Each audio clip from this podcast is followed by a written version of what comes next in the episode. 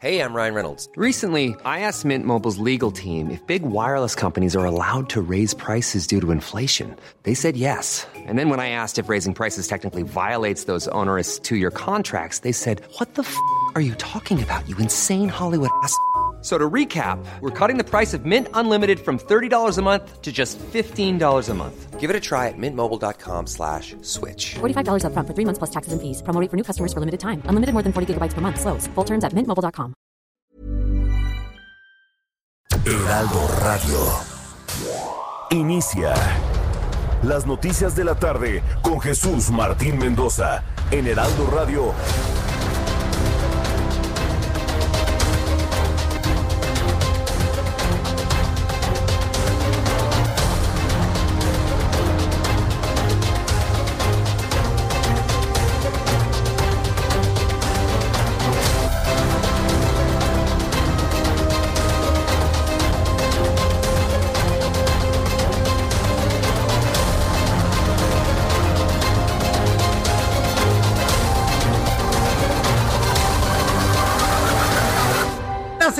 En punto, hora del centro de la República Mexicana. Bienvenidos, muy buenas tardes. Iniciamos el Heraldo Radio de este miércoles 2 de diciembre del año 2020. Me da mucho gusto saludarle. Bienvenido a las noticias en el, Heral- en el Heraldo Radio a toda la República Mexicana. Súbale el volumen a su radio. Les saluda Jesús Martín Mendoza con las noticias más importantes hasta este momento. En primer lugar, le voy a informar que el presidente de este país dio a conocer que Alfonso Romo dejará la jefatura de la oficina de la presidencia de la República tras estar dos años en el cargo. Seguirá siendo su principal enlace con la iniciativa privada, con los empresarios del país. Muy contentos, muy alegres, muy cariñoso el presidente de la República, pero esta es otra baja muy importante en el gabinete y de la gente más cercana al presidente de la República. Se va Alfonso Romo en el mejor de los términos, pero se va. Quedan como amigos, pero se va. Le va a ayudar con el contacto con los empresarios, pero se va. Esto es lo importante a señalar. O sea, no importa de que si se llevan bien, son bien cuates que se llevan a todo dar.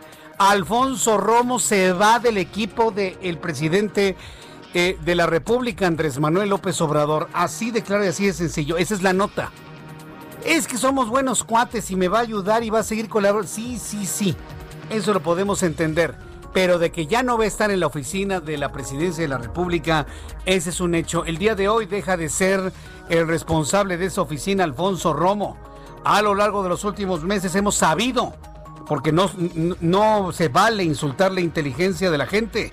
Hemos sabido de desencuentros muy importantes entre Alfonso Romo y Andrés Manuel López Obrador, desencuentros fundamentales, importantes, que culminan en la salida de Alfonso Romo. Justifica López Obrador, es que el cargo era para dos años, mire como sea.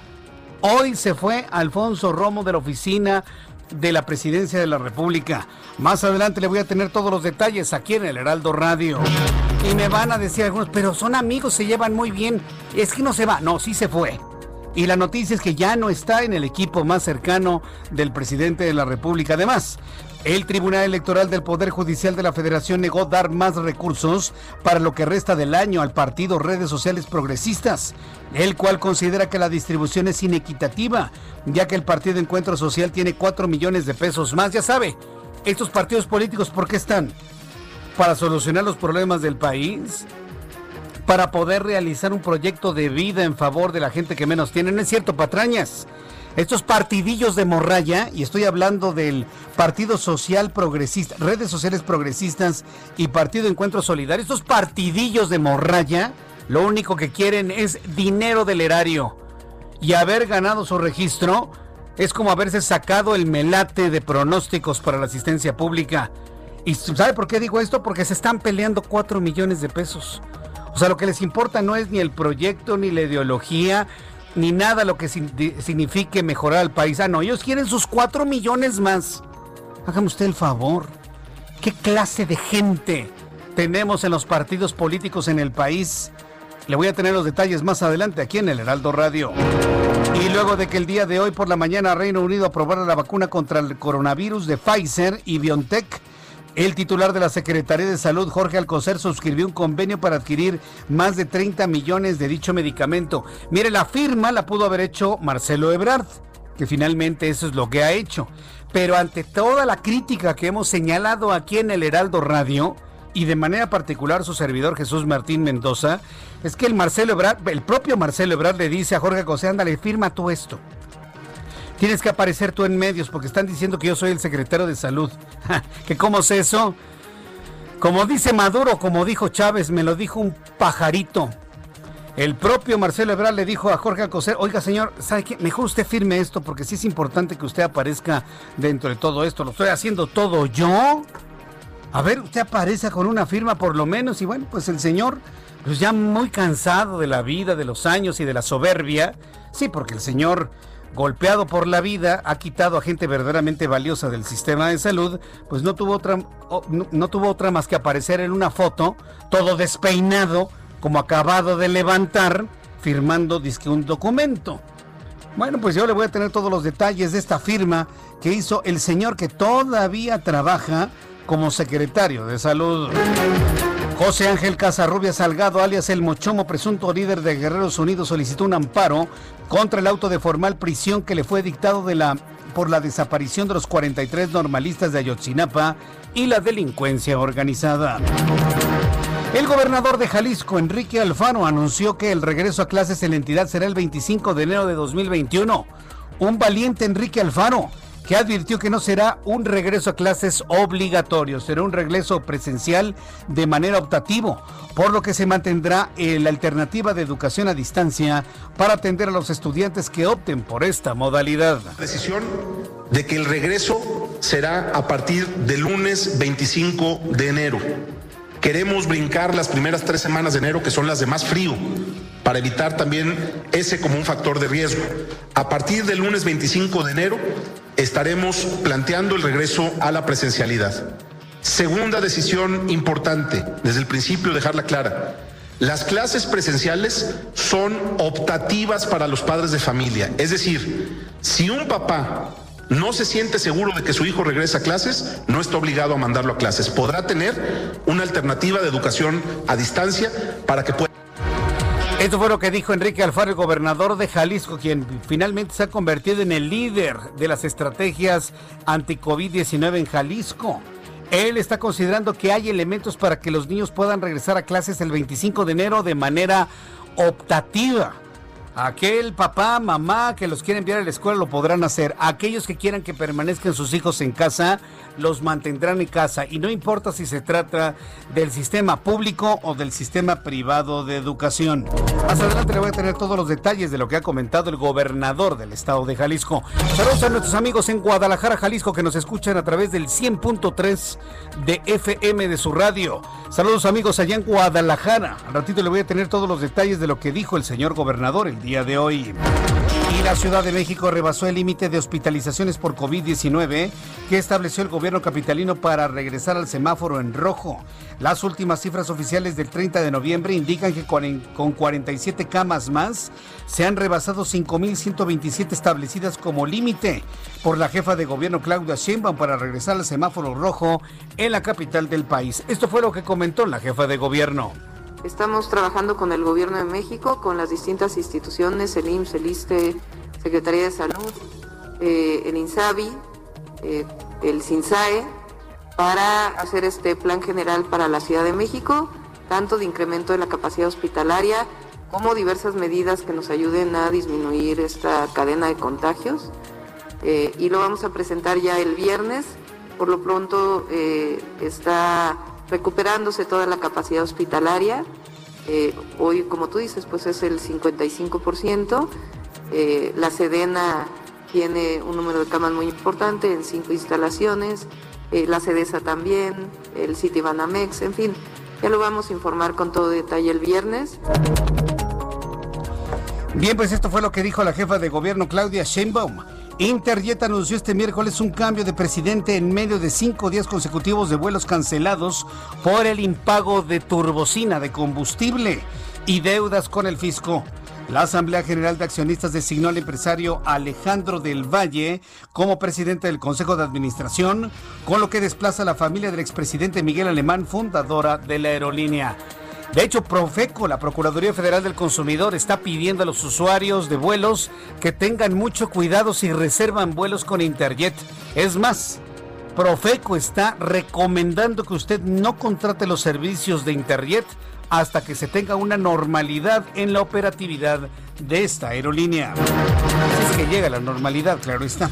El secretario general de la Organización de las Naciones Unidas, Antonio Guterres, hizo un llamado urgente para frenar el cambio climático y la guerra contra la naturaleza, luego de que la Organización Meteorológica Mundial señaló este miércoles que 2020 va en camino a ser el segundo año más caluroso registrado por detrás del 2016. ¿Pero qué cree? ¿Qué es lo que provoca más calor en el planeta? A ver, yo le voy a hacer, le voy a hacer una pregunta para que lo piense. ¿El que usemos plásticos o el que usemos árboles para hacer bolsas de papel reciclables? A ver, póngase a pensar un poquito, ¿qué provoca más efecto a la naturaleza? ¿Que fabriquemos plásticos para no usar árboles o utilizar árboles para obtener celulosa y con esto obtener bolsas de papel que al mismo tiempo sean reciclables y ya no usar plásticos. Desde su punto de vista, ¿qué es más impactante para la naturaleza? Yo me quedo con las bolsas de plástico, ¿eh? para no devastar los bosques. Y le voy a decir por qué. Porque hasta este momento, países del tercer mundo como México, porque en México vivimos en un país subdesarrollado, del tercer mundo, equivalente a países africanos, en cuanto a su economía y en cuanto a su política. Bueno, pues estos países no tienen ningún plan de reforestación claro y real en, estos momentos. Entonces, si vamos a eliminar los plásticos y vamos a utilizar recursos naturales para hacer cosas reciclables, pues nos vamos a acabar la naturaleza. Créamelo, se lo puedo asegurar. ¿Por qué cree usted que nació el plástico? Para evitar la deforestación de los bosques. Hoy estamos al revés. Hoy queremos evitar los plásticos para poner cosas reciclables. ¿Y de dónde vienen las reciclables? De los árboles verdaderamente estamos en una involución y en un oscurantismo total y absoluto. México está en un oscurantismo y el mundo también, ¿eh? En un oscurantismo total. Entonces, bueno, pues yo le invito a que usted reflexione sobre esto, ¿eh? Yo le invito para que reflexione sobre este asunto. ¿Qué nos conviene más? Utilizar bolsas, bolsas de papel muy reciclables, amables con el ambiente, hechas de árboles o una bolsa de plástico que pueda reutilizar varias veces y que la pueda disponer correctamente para su utilización en generación de energía. Ahí se lo dejo nada más. Echen una pensadita. Bueno, pues también le voy a informar que el Interpol pidió a sus 194 países miembros mantener vigilancia debido a la posible actividad delictiva en torno a las vacunas de COVID-19 que pueden ser aprovechadas por el crimen organizado. Aunque usted no lo crea, Ahora que ya va a salir la vacuna de Pfizer y BioNTech, bueno, pues está advirtiendo del robo de vacunas y que sean estas inoculadas al mercado negro y puedan ser vendidas completamente fuera del mercado formal. ¿Puede usted creerlo? Hasta las vacunas del COVID-19 ya están generando esa expectativa. Le voy a tener todos los detalles más adelante aquí en el Heraldo Radio. Ya son las 6 de la tarde con 12 minutos hora del centro de la República Mexicana. Vamos con nuestros compañeros corresponsales en la República Mexicana y saludo con mucho gusto a Carlos Navarro, nuestro compañero reportero. Adelante, Carlos, te escuchamos. Muy buenas tardes. Buenas tardes, Jesús Martín. Te saludo con gusto a ti al auditorio. Bien, la zona metropolitana del Valle de México se encuentra técnicamente en el rojo del semáforo epidemiológico, de acuerdo con lo dicho por la jefa de gobierno Claudia Sheinbaum el pasado 24 de julio de 2020. En esa fecha, la mandataria advirtió que rebasar las 5.127 camas ocupadas por pacientes COVID significaba una regresión del naranja al rojo. Sin embargo, según el último reporte, en este perímetro de México, comprendido por las 16 alcaldías capitalinas y 59 municipios mexiquenses, hay 5.174 hospitalizados por el nuevo coronavirus, rebasando lo dicho por la jefa de gobierno. Escuchemos. Y de acuerdo con el semáforo epidemiológico del Gobierno de México, de la Secretaría de Salud, si la ocupación crece hasta llegar a más de 5.127 camas, pues tendríamos que estar tomando medidas todavía más restrictivas y tener que regresar al semáforo rojo y eh, permanecer así varias semanas para que pueda descender nuevamente la, el nivel de hospitalización en la ciudad. Así lo dijo el pasado 24 de julio la mandataria y hoy se le cuestionó de nueva cuenta por esta situación, a lo que respondió lo siguiente. Escuchemos. Ese número es para la zona metropolitana del Valle de México eh, y obviamente pues depende de la capacidad hospitalaria, la que había en julio y la que va a haber ahora. Y obviamente es un tema pues de, eh, de los indicadores que ha definido la Secretaría de Salud Federal. La jefa de gobierno agregó que el próximo viernes eh, rendirá cuenta sobre el estatus que guarda la Ciudad de México en cuanto a esta emergencia sanitaria y si es probable nuevas restricciones. Jesús Martín, la información que te tengo. Muchas gracias por esta información, Carlos Navarro. Hasta luego, buenas tardes. Hasta luego, muy buenas tardes. Saludo a Leticia Ríos, nuestra corresponsal en el Estado de México. Adelante, Leti, te escuchamos. Buenas tardes. Hola, ¿qué tal Jesús Martín? Un gusto saludarte, así como al auditorio, para informarte que ante el incremento en el número de contagios por COVID-19 en el Estado de México, el santuario de la quinta aparición de la Virgen de Guadalupe, conocido como el Cerrito, ubicado en el municipio de Cuautitlán, permanecerá cerrado del 9 al 12 de diciembre, informó el ayuntamiento. El gobierno municipal hizo un llamado a los visitantes para abstenerse de acudir a este templo religioso que año con año es punto de reunión de miles de devotos de devotos provenientes de todo el país durante las celebraciones del 12 de diciembre.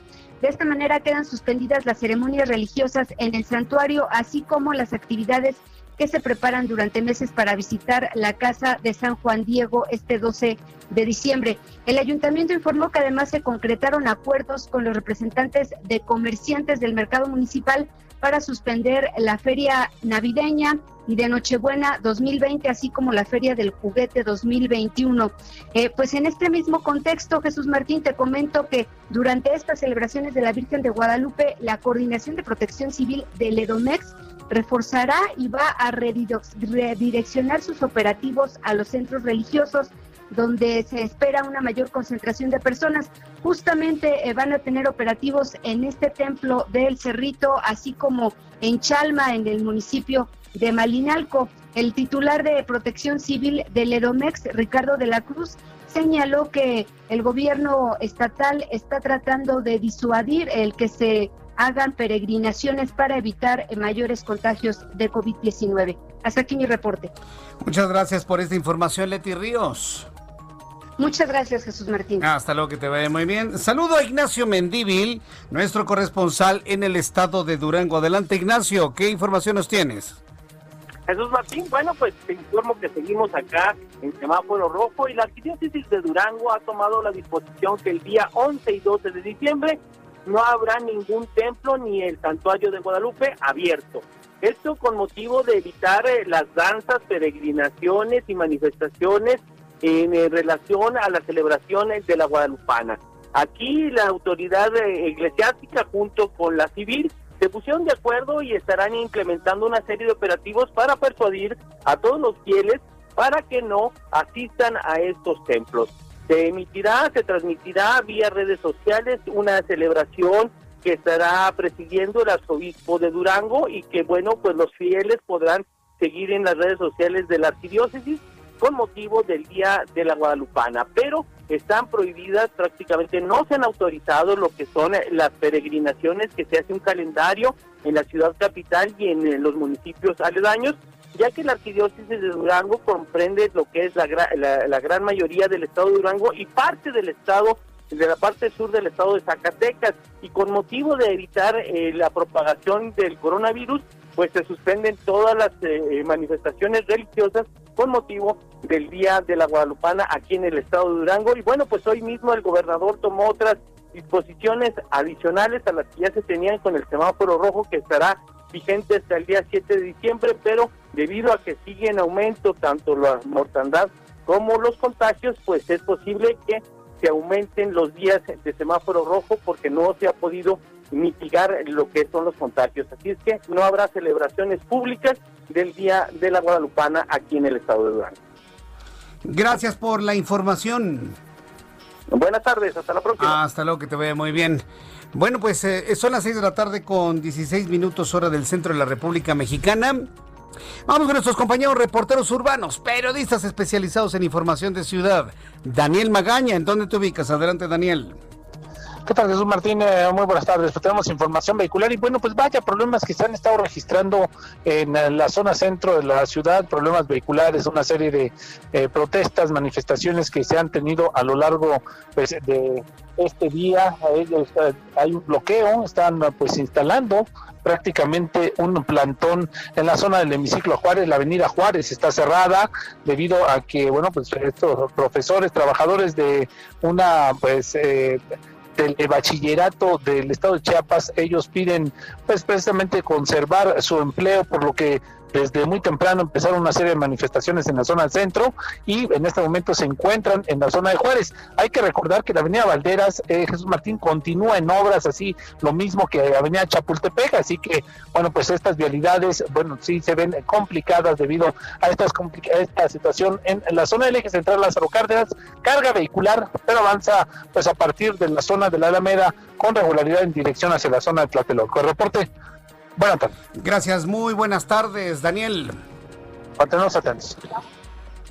Continuamos atentos. Muchas gracias a Daniel Magaña. Gerardo Galicia, en otro punto del Valle de México. Adelante, Gerardo, te escuchamos. Buenas tardes. Excelente tarde, Jesús Martín. También en el centro histórico, muy cerca de este bloqueo que ya mencionaba mi compañero Daniel Magaña, y de hecho está repercutiendo en la vialidad, Jesús Martín. Estuvimos tratando de circular en la calle del artículo 123 y está prácticamente detenida porque es una opción cercana a la avenida Juárez y muchos automovilistas la están utilizando como alternativa, así que no se confíen, la van a encontrar completamente saturada de vehículos y de hecho es difícil cruzar el eje central para nuestros amigos que desean llegar en vehículo hacia el centro histórico por la calle 5 de mayo. Teníamos hasta hace algunos momentos, Jesús Martín, cierres a la circulación por una rodada ciclista. Ya la rodada está llegando a la Zócalo, así que los elementos del tránsito de la Policía Capitalina han reabierto la vialidad en la calle 5 de mayo. Solo no hay que confiarse, la vialidad ha quedado muy, muy afectada en el centro histórico y de hecho el eje central también se ve bastante afectado y lo que van a encontrar son bastantes problemas para transitar desde que se cruza el eje 2 sur y por lo menos hasta Bellas Artes. Y por lo pronto, el reporte. Muchas gracias por la información. Gracias, Gerardo. Gerardo Galicia con toda la información aquí en el Heraldo Radio. Ya son las 6 de la tarde con 21 minutos hora del centro de la República Mexicana. Vamos a escuchar a nuestro compañero Abraham Arreola con todo lo que sucedía un día como hoy, 2 de diciembre. Créamelo, ya estamos en el mes de diciembre. 2 de diciembre en México, el mundo y la historia. Adelante, Abraham. Bienvenidos a esto es un día como hoy en la historia 2 de diciembre de 2 a 3 caídas sin límite de tiempo 1901 King Camp Gillette un nombre me suena patenta la primera máquina de afeitar de hojas desechables no como que sí me suena Kim Camp Gillette ¿qué habrá hecho de su vida? En 1908, en China, el niño de dos años, Puyi, es nombrado emperador. ¿Y yo a mis dos años qué estaba haciendo? No lo sé. En 1915, Albert Einstein publica parte de su teoría general de la relatividad. Acuérdense que fueron varias partes. En 1949, la UNESCO declara el Día Internacional para la Abolición de la Esclavitud. Hace apenas 70 años, caray, de eso. En 1983, en Estados Unidos, el cantante Michael Jackson estrena el videoclip de la canción Trailer, el cual pues pertenecía al álbum del mismo nombre. El videoclip fue tan importante que en el año 2009 el Congreso de Estados Unidos hasta lo declaró patrimonio histórico de aquel país. Mientras tanto, en México en 1867 entra en vigor la Ley Orgánica de Instrucción Pública y se crea la Escuela Nacional Preparatoria. Y ya, esto sucedió en México, pero seguiremos investigando. Esto fue un día como hoy en la historia. Muchísimas gracias. Muchas gracias, Abraham. Gracias por recordarnos lo que sucedió un día como hoy, 2 de, 2 de diciembre. 2 de diciembre de 2020. ¿Sabe cuál es la buena noticia? Que este horrible año ya se va a acabar. Que este horrible año, de verdad se lo digo, ya se va a acabar. Sí, porque la verdad es que va a quedar para el recuerdo como uno de los peores años de toda la historia de la vida y del mundo y de la historia de México. Vamos a revisar las condiciones meteorológicas para las próximas horas. El Servicio Meteorológico Nacional nos informa sobre las condiciones que habrán de prevalecer. Ahí tenemos ya el desarrollo del Frente Frío número 18 y la masa de aire polar. Dice el Servicio Meteorológico Nacional que hay una vigilancia naranja durante esta noche y madrugada. El Frente Frío número 18 y la masa de aire polar que lo impulsan ocasionan ambiente muy frío con heladas en el norte de México, además de evento de norte en el litoral Tamaulipas y costa del norte de Veracruz. Durante esta noche y madrugada, el Frente Frío número 18 recorrerá el norte y noreste de México, va a interaccionar con un canal de baja presión extendido sobre el occidente y suroeste del Golfo de México, incrementando el potencial de lluvias con intervalos de chubascos en zonas de Tamaulipas, Veracruz, Puebla. La masa de aire polar que impulsa el frente mantendrá el ambiente muy frío con temperaturas de 5 bajo cero hasta los 10 bajo cero y heladas al amanecer en zonas serranas de Sonora, Chihuahua, Durango y Coahuila en Veracruz con rachas de 60 a 70 kilómetros por hora y posibles tolvaneras en Baja California, Sonora, Chihuahua, Coahuila, Nuevo León, Tamaulipas, además de un nuevo evento de norte muy fuerte en el litoral de Tamaulipas y costas del norte de Veracruz. Por otra parte, el ingreso del proveniente del Mar Caribe generará intervalos de chubascos en Chiapas, Quintana Roo y Yucatán. Pronóstico del tiempo, en este momento temperatura 18 grados, mínima 9, la máxima para mañana 25 grados. Voy a los anuncios y regresamos enseguida al Heraldo Radio. Soy Jesús Martín Mendoza. Escuchas a Jesús Martín Mendoza con las noticias de la tarde por Heraldo Radio, una estación de Heraldo Media Group. Heraldo Radio.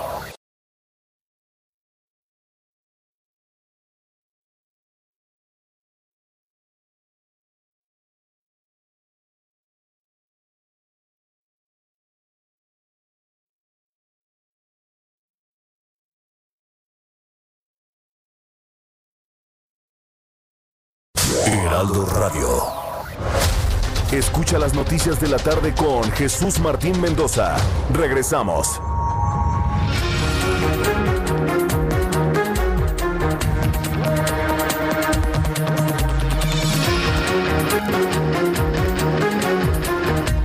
Ya son en este momento ya son las 6 de la tarde con 30 minutos, seis y media, hora del centro de la República Mexicana. Escuche usted el Heraldo Radio. Yo soy Jesús Martín Mendoza, para las personas que nos escuchan a esta hora de la tarde. Y le quiero pedir el enorme favor de todos estos días, porque estamos precisamente en el tiempo en el que un ejército de personas, hombres y mujeres, salen a las calles, llaman por teléfono y le preguntan, oye, ¿qué estación de radio escucha usted? Yo le invito para que diga El Heraldo Radio. Mi estación de radio es El Heraldo Radio. Yo escucho en las tardes a Jesús Martín Mendoza. Si usted responde así quien le pregunte, se lo voy a agradecer infinitamente. Eh, gracias por estar siempre muy presente y muy pendiente de nuestro programa de noticias. Quiero enviar un caluroso saludo a Yasmín Ábalos Gómez. Ella es nuestra radio escucha, me está escribiendo a través de YouTube y está muy contenta Yasmín porque sus papás, fíjese lo, lo, bello de todo esto, ¿no? Sus papás están cumpliendo 50 años de matrimonio. 50 años, ¿son bodas de qué? Son bodas de oro, ¿no? De oro. Las de diamante son los, a los 75 años. Bodas de oro para don Antonio y para doña Ramona, que son los papás de Yasmín Ábalos Gómez. Esto es noticia, ¿eh? Es noticia, digo, ante las circunstancias de la vida actual en México y en el mundo, llegar a 50 años de casados y sobre todo llenos de amor, rodeados de la familia, rodeados de los nietos, en fin, la, la, verdad debe ser algo verdaderamente maravilloso, algo a lo cual deberíamos aspirar todos absolutamente. Felicidades, don Antonio y doña Ramona, 50 años de matrimonio. Y para Yasmín Ábalos Gómez, gracias por estarnos escuchando a esta hora de la tarde. En unos instantes le voy a dar un anuncio muy importante. Antes de irnos al corte comercial de las 19 horas, quiero hacerle un anuncio importante. Pero antes vamos con mi compañero Gerardo Suárez, reportero del Heraldo de México, porque nuestro país ha firmado un convenio con la empresa, con la firma Pfizer, para la adquisición de 34.4 millones de vacunas contra el COVID-19. Gerardo, adelante, te escuchamos. Hola, muy buenas tardes, Jesús Martín. El gobierno de México ya concretó un convenio para la adquisición de vacunas contra el COVID-19. Como bien decías, el secretario de Salud, Jorge Alcocer, firmó un convenio con la compañía Pfizer para la elaboración y suministro de 34.4 millones de dosis. Esto equivale a vacunar a 17.2 millones de habitantes en nuestro país debido a que esta vacuna se suministra en dos dosis a cada persona. La Secretaría de Salud estimó también que las primeras vacunas de este convenio lleguen en los próximos días, antes de que finalice este año y, bueno, más concreto, el mes de diciembre, ya se tendrían las primeras 250 mil dosis para el arranque de la vacunación contra COVID-19 y se dará prioridad al personal de salud que está en la primera línea de batalla contra el coronavirus SARS-CoV-2. Por el momento, la solicitud de Pfizer y su socia alemana BioNTech para obtener registro sanitario con el cual se pueda utilizar esta vacuna en México sigue en trámite ante la COFEPRIS y el objetivo es dar celeridad a este proceso, así lo refirió desde anoche el subsecretario de Prevención y Promoción de la Salud, Hugo López Gatel. Sobre este convenio firmado hoy, Jesús Martín, la Secretaría de Salud añadió que también se estableció un mecanismo de coordinación entre todas las instituciones del sector salud y Pfizer para contar con las mejores alternativas de distribución de este producto biológico. ¿Por qué? Pues porque hay una implicación importante en la tecnología de esta vacuna de Pfizer, que es que se tiene que mantener a una temperatura de congelación de, de hasta 70 grados bajo cero, así que el gobierno y esta empresa buscarán la forma de distribuir lo más cercano de los puntos de vacunación este producto para no romper con esta cadena de frío. Pero ya está listo este convenio para la adquisición de más de 34 millones de dosis de la vacuna de Pfizer. ¿Quién hizo la firma de este convenio? El secretario de Salud, Jorge Alcocer, Jesús Martín. Correcto. Bueno, pues muchas gracias por la información. A ti, Jesús Martín, buena tarde. Gracias, buenas tardes. Sí, aparece de manera milagrosa, ¿no? Jorge Alcocer. Qué señor. A mí ese señor ya no, me enoja, me, da como tristeza. Yo, lo veo y me da tristeza. Sí, o, cómo decir, no lástima, no, me da tristeza. Me da pena, es como, no, es como tristeza. Porque de verdad yo creo que nadie en el mundo, nadie en esta vida queremos llegar así, a esas edades, ¿no? La verdad es que no. Trabajando, cobrando un sueldo que no devenga, donde todas las cosas de salud que ha hecho hasta este momento ha sido Marcelo Ebrard. Marcelo Ebrard es el secretario de salud de facto. Él es el que ha logrado todos estos convenios. Y hoy ponen a este señor todo despeinado, lleno de sueño todavía ahí para que le saquen una foto y la suban a Twitter. Ay, no hagan eso. De, verdad, mire, lo que, lo, lo, que, lo que no pueden hacer, lo peor que pueden hacer en la presente administración es insultar la inteligencia de la gente. Si todos piensan que fueron, si todos piensan que somos como los, la mayoría de los que votaron en 2018, no, no lo somos así. No insulten nuestra inteligencia. El señor no sabe ni la O por lo redondo del tema de las vacunas. Sabrá de su tema, sabrá de lo que él sabe, pero en todo esto quien ha llevado, y hay que decirlo con toda claridad, el liderazgo, la batuta, las relaciones internacionales, el establecimiento de acuerdos, el cierre de estos acuerdos, es Marcelo Ebrard no Alcocer. Alcocer no pusieron a firmar hoy el, acuerdo por ser el secretario del ramo. Pero quien logra todo esto es Ebrard. Nada más y nada menos que él. ¿O qué? Usted ha visto muy activo al coser ahí con las farmacéuticas y se reúne y, hacen transmisiones internacionales, viaja, con nada, absolutamente nada. Por eso le digo que yo siento feito por él, por el señor Alcocer. Siento feito. Y yo soy de la idea que el presidente de la República debe hacer un cambio urgente en la Secretaría de Salud. Debe hacer un cambio urgente en la Secretaría de Salud. Y yo sé que si lo digo en mi posición de crítico, oponente, como usted lo quiera ver, menos lo va a hacer. Pero ojalá y ojalá y Andrés Manuel López Obrador lo tome en cuenta en serio.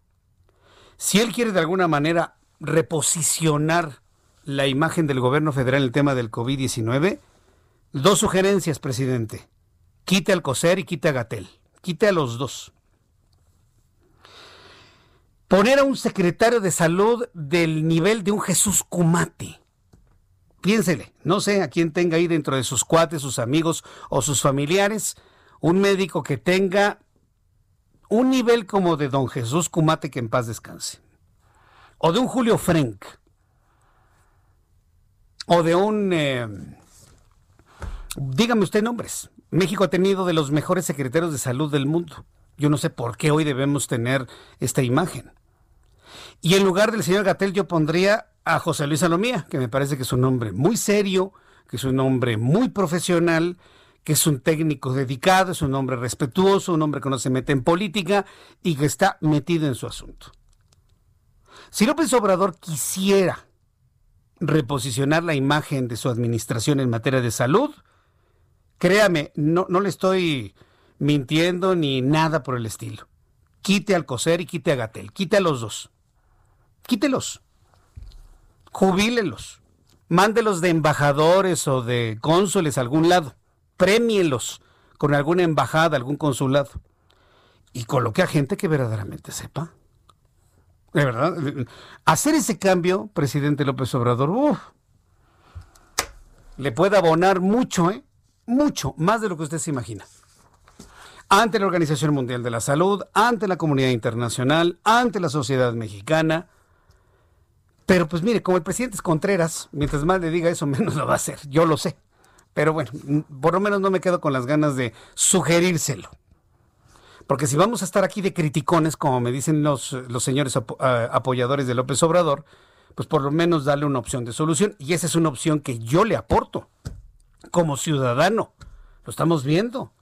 Usted quíteme al señor Alcocer y al señor Gatel de enfrente, ponga gente verdaderamente profesional, que la puede encontrar dentro de la misma Secretaría de Salud, porque toda la gente que trabaja en la Secretaría de Salud es respetabilísima y otro gallo le va a cantar. pruébelo, no creen mi palabra, hágalo, pruébelo y va a ver, va a ver cómo le va a ir. Vamos a entrar en comunicación con nuestro compañero Iván Saldaña. Presentan en diputados primera constitución de Quintana Roo traducida al maya. Realmente se habla mucho el maya en Quintana Roo. Adelante Iván Saldaña, te escuchamos.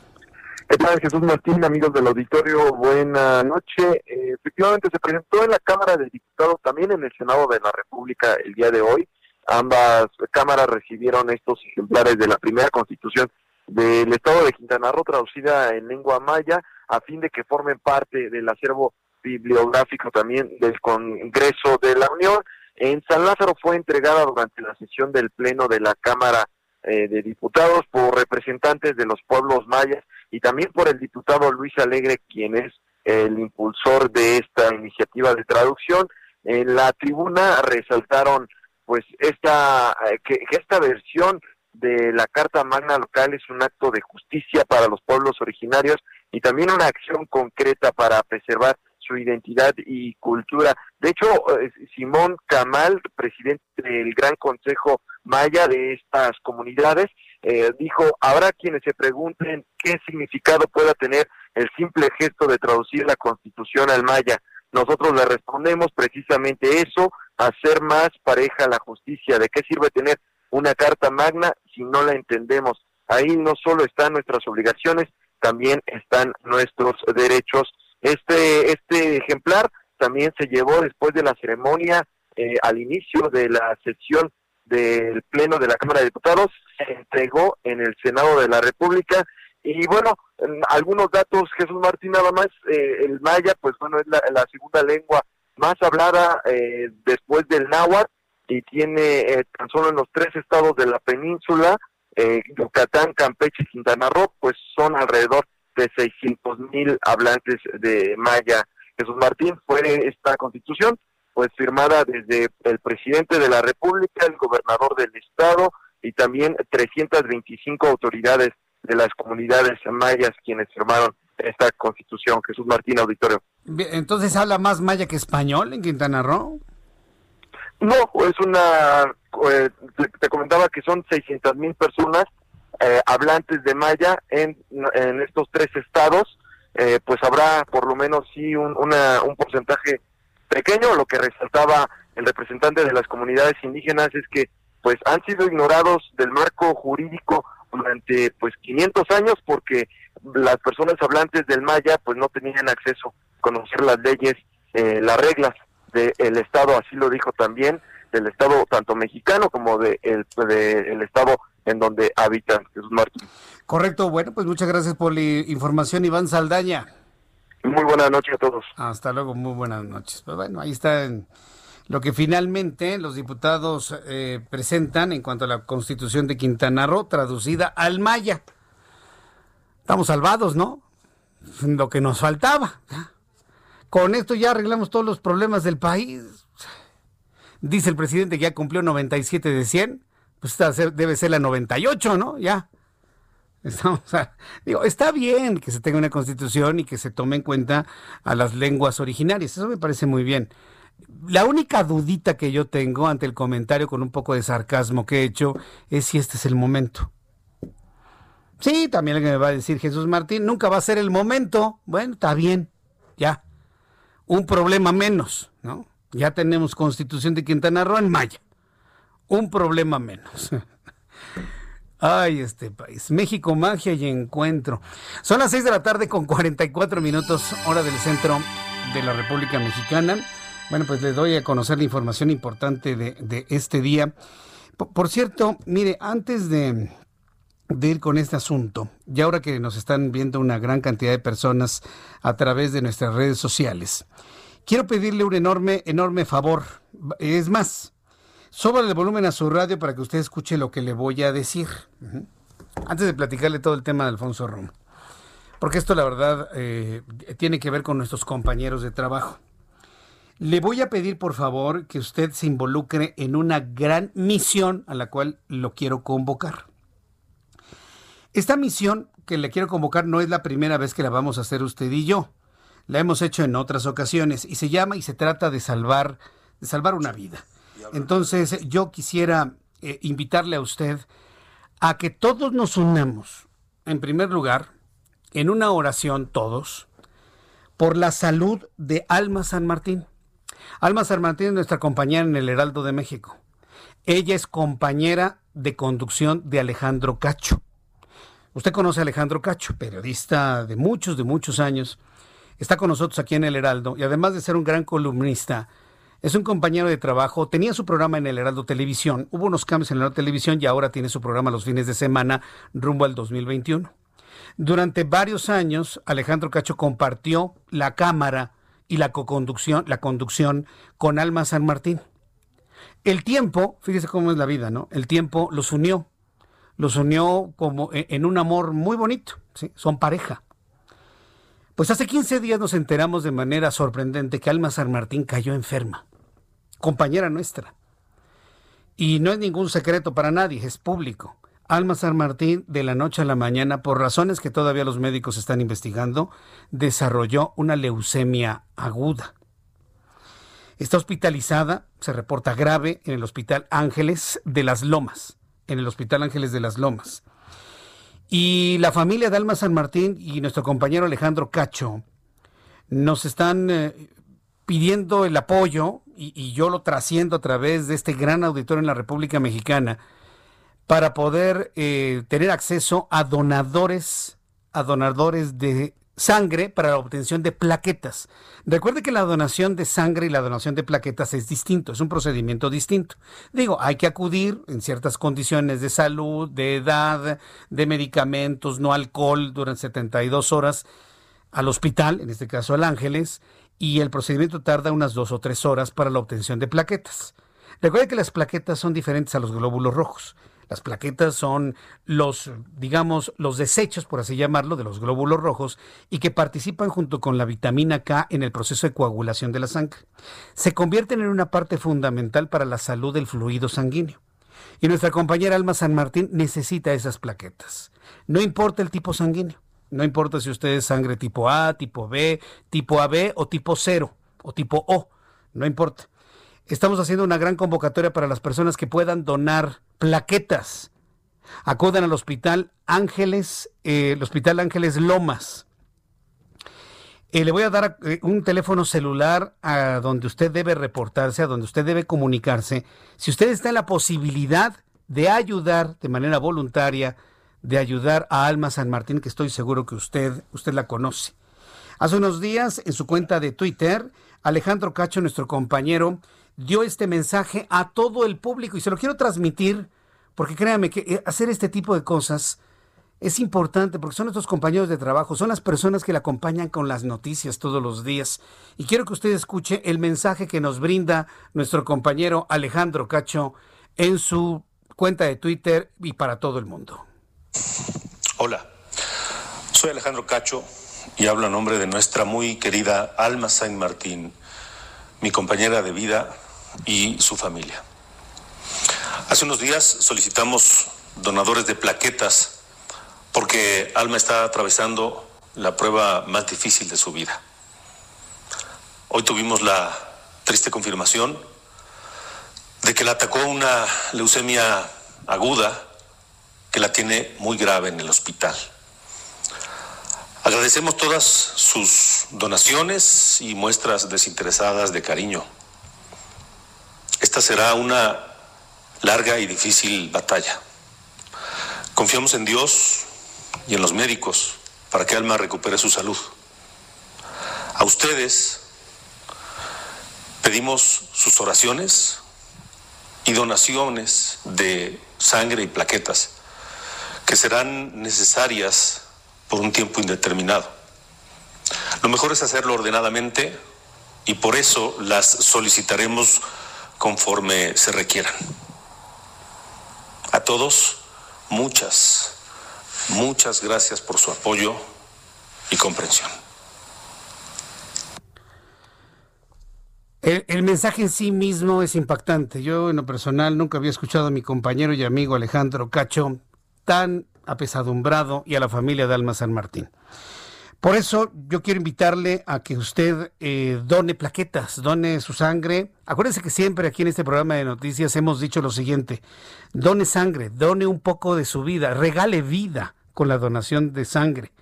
Acuérdense que siempre yo he dicho que la gente es lo importante para nosotros.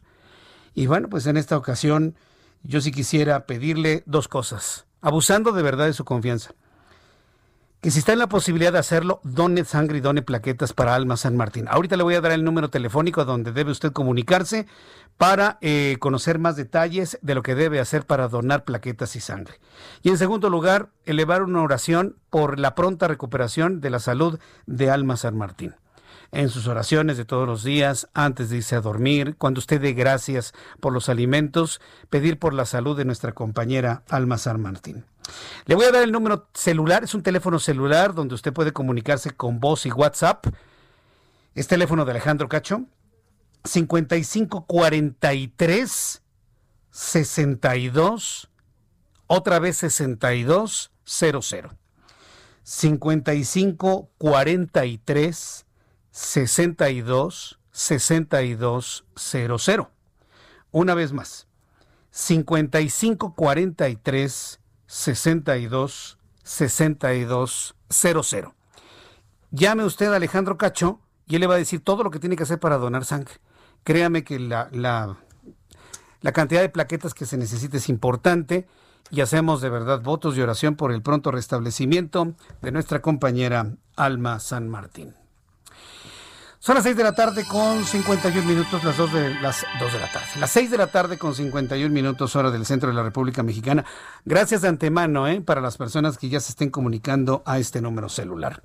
Antes de ir a los anuncios y escuchar un resumen de noticias, la noticia principal del día de hoy tiene que ver con el equipo cercano al presidente de la República, Andrés Manuel López Obrador. Se le va otro. Y aunque diga que son muy amigos, que van a mantener el contacto, la realidad hoy por hoy es que otro elemento importante del gabinete del gobierno actual se le va al presidente. López Obrador confirmó este miércoles la salida de Alfonso Romo de la coordinación de la oficina de la presidencia. Por medio de redes sociales, el mandatario dio a conocer la salida del empresario al tiempo que aseguró que seguirá siendo su principal enlace con la iniciativa privada. Eso ya lo veremos al tiempo, evidentemente. En su mensaje, Andrés Manuel López Obrador aseguró que desde el inicio de su gobierno acordó con Romo que la colaboración como servidor público sería solo de dos años. Eso, mire, yo no me acuerdo. Y nadie lo recuerda. La verdad es que nadie lo recuerda, jamás se dijo. Pero pues es una forma donde se le apuesta al olvido para poder salir pues de una evidente, lógica, clara renuncia de Alfonso Romo al equipo de López Obrador. Dice López Obrador que el plazo se cumplió precisamente ayer y por lo tanto hoy se va. El presidente recordó que Alfonso Romo fue el primer empresario en adherirse formalmente al movimiento de transformación que encabeza desde antes de llegar a la presidencia de la República. Se le va otro. Se le va otro integrante importante al presidente de la República, en este caso Alfonso Romo. Ahora la duda es, ¿Alfonso Romo a dónde va? Bueno, se va a sus negocios. Se va finalmente a sus negocios como empresario, de ahí a que pueda lubricar los contactos tanto con un Carlos Salazar Lomelín o con un Gustavo de Hoyos o con el presidente de la Canacintra, pues bueno, pues ahí ya, ya finalmente lo veremos en el tiempo. Yo la verdad, sinceramente, yo creo que el señor Romo, después de todo lo que ha vivido, pues se va a ir a su casa de descanso, no sé, en Dinamarca, precisamente, ¿no? Pues ya, que somos como, somos daneses, ¿no? Dice López Obrador que somos como daneses. Si ayer lo decíamos con Roberto San Germain. Y no, hombre, hasta Orlando se le hicieron los ojos azules, ¿cómo ve? Hasta se le hicieron los ojos azules. Entonces yo creo que el señor ya se va de retiro y ¿quién ocupará la oficina de la presidencia de la República? Todavía hasta el día de hoy es un gran misterio. Después de los anuncios y del resumen de noticias, le voy a informar cómo los partidillos de, de morralla, perdón que los califique así, pero no pueden ser otra cosa, los partiditos de morralla que acaban de ser aprobados, se andan peleando 4 millones de pesos. En lugar de que se estén peleando la ideología, el, el, derecho por salvar al país, por generar soluciones a nuestro país. Ah, no, se están peleando por 4 millones de pesos para que vea usted lo pequeños que resultaron ser. Después de los anuncios le platico esta y otras noticias aquí en el Heraldo Radio y le invito para que se comunique conmigo a través de Twitter, arroba Jesús Martín. Si usted es la primera vez que me está escuchando, le invito para que me escriba en Twitter, arroba Jesús Martín MX. Y a través de nuestro canal de YouTube tenemos un chat en vivo en el canal Jesús Martín MX. Escuchas a Jesús Martín Mendoza con las noticias de la tarde por Heraldo Radio, una estación de Heraldo Media Group. Heraldo Radio.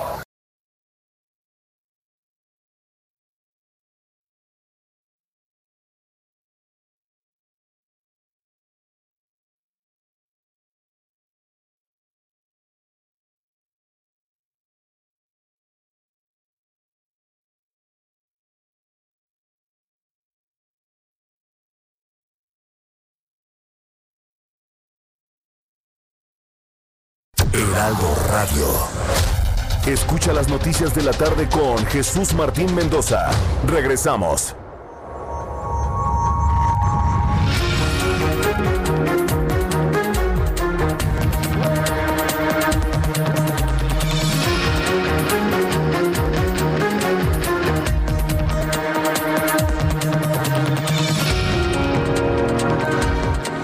Son las 7 en punto, las 19 horas en punto hora del centro de la República Mexicana. Le presento un resumen con las noticias más importantes a esta hora de la tarde aquí en el Heraldo Radio.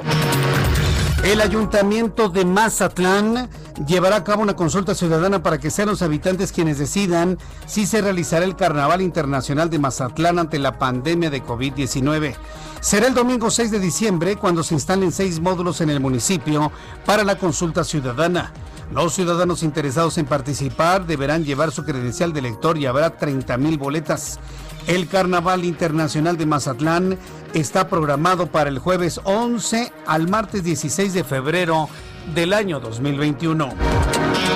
El Departamento del Tesoro estadounidense incluyó a Lucio Rodríguez Serrano, actualmente socio y amigo desde la infancia de Rafael Caro Quintero, en la lista de narcotraficantes bajo la llamada ley Kingpin, la cual se otorga autoridad al gobierno estadounidense para aplicar sanciones a narcotraficantes extranjeros importantes, así como a sus organizaciones con operaciones en todo el mundo.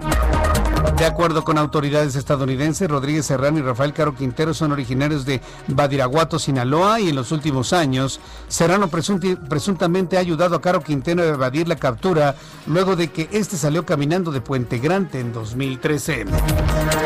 La calificadora estadounidense Standard Poor's estima que la recuperación económica de América Latina tras la pandemia de COVID-19 será muy vulnerable a los reveses y regresará a su nivel de Producto Interno Bruto previo a la pandemia de coronavirus a la segunda mitad del 2022. Sin embargo, México lo hará hacia finales de 2023.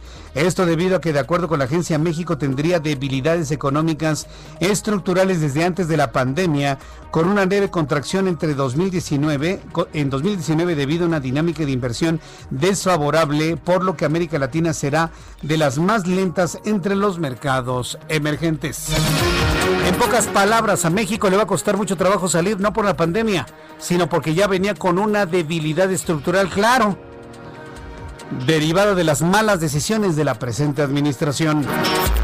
El expresidente Valéry Giscard d'Estaing quien dirigió Francia entre 1974 y 1981, murió hoy a los 94 años de edad, informaron fuentes familiares confirmadas por el Elíseo. Giscard d'Estaing había sido hospitalizado brevemente en varias ocasiones en los últimos meses y murió por COVID-19, según su familia. Tras la Segunda Guerra Mundial, Valéry Giscard d'Estaing fue en su momento el jefe de Estado francés más joven y tras dejar el cargo una de las voces más escuchadas de la vida política francesa. Murió Giscard d'Estaing, presidente francés entre 1974 y 1971. La Organización Panamericana de la Salud reportó un aumento del 30% de casos de COVID en el continente americano en un mes y llamó a mejorar la atención de los afrodescendientes afectados de manera desproporcionada por la pandemia. La región que abarca América del Norte, del Sur y Centro, así como el Caribe, registró en noviembre 26.9 millones de infecciones de nuevo coronavirus acumulados desde el inicio de la pandemia a comienzos del año, frente a los 20.5 millones de octubre. Además, subrayó que América del Norte está marcando récords diarios de casos notificados.